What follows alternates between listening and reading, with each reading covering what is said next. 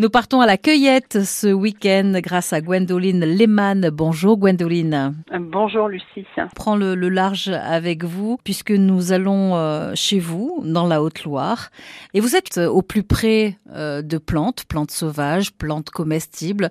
Vous avez des, des animaux également, vous accueillez du public et vous accueillez du public en situation de handicap. C'est ce qui nous intéresse aujourd'hui. Vous êtes diplômée hein, pour ça, Gwendoline.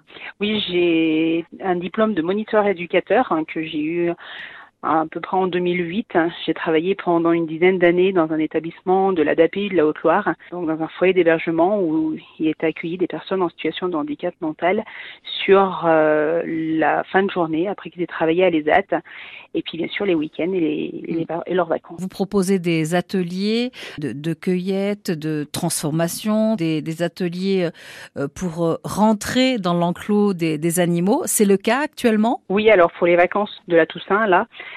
je vais proposer des ateliers publics comme pour toutes les vacances à partir d'avril.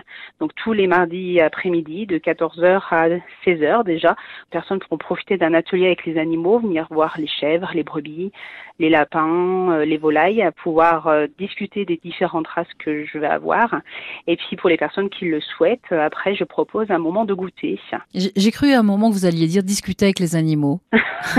discuter, ça aurait pu. Des enfants qui aiment beaucoup parler avec les animaux. Pourquoi pas. Pas parce qu'ils nous répondent pas, qu'ils qu nous pas entendent humains, pas et qu'ils nous écoutent pas. Euh, vous proposez de rentrer dans l'enclos des animaux. Qu'est-ce que ça va apporter de plus Alors euh, souvent on se retrouve à être derrière un enclos euh, pour pouvoir caresser chez un éleveur.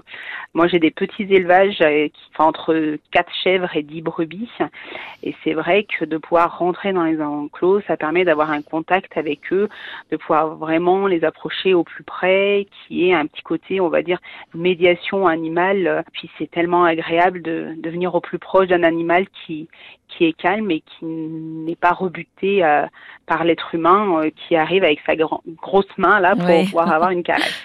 Et ils sont calmes les vôtres, vos animaux à vous? On fait en sorte d'avoir des animaux qui sont assez proches de nous, donc des races également qui apprécient l'homme. On va avoir des brebis bisées qui trouvent que c'est une race qui apprécie relativement l'homme.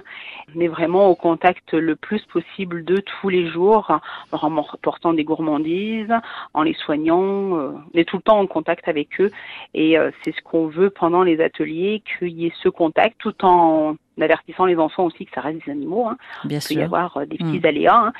euh, mais euh, voilà, qu'ils puissent les caresser de façon assez sereine dans cet enclos. Et qu'il faut les respecter, bien sûr. Hein. C'est ah oui, une évidence. il y a tout un cadrage avant mmh. de rentrer dans ces enclos. Oh, avec un peu d'humour, ça fait pas de mal. Hein. C'est-à-dire un petit peu d'humour. Qu'est-ce que vous entendez par là? Ben, Je vais dire aux enfants que euh, on a le droit de leur tirer les oreilles, de leur tirer la queue, euh, alors que les enfants ils me regardent en me disant bah non, non, on n'a pas le droit de leur faire ça. Si on évoque euh, ces ateliers euh, aujourd'hui, c'est parce que vous avez été formés pour accueillir les personnes en situation de, de handicap. On, on, va en rester là pour aujourd'hui, mais je compte vous retrouver avec grand plaisir demain, Gwendoline. À demain, à demain, Gwendoline. À demain.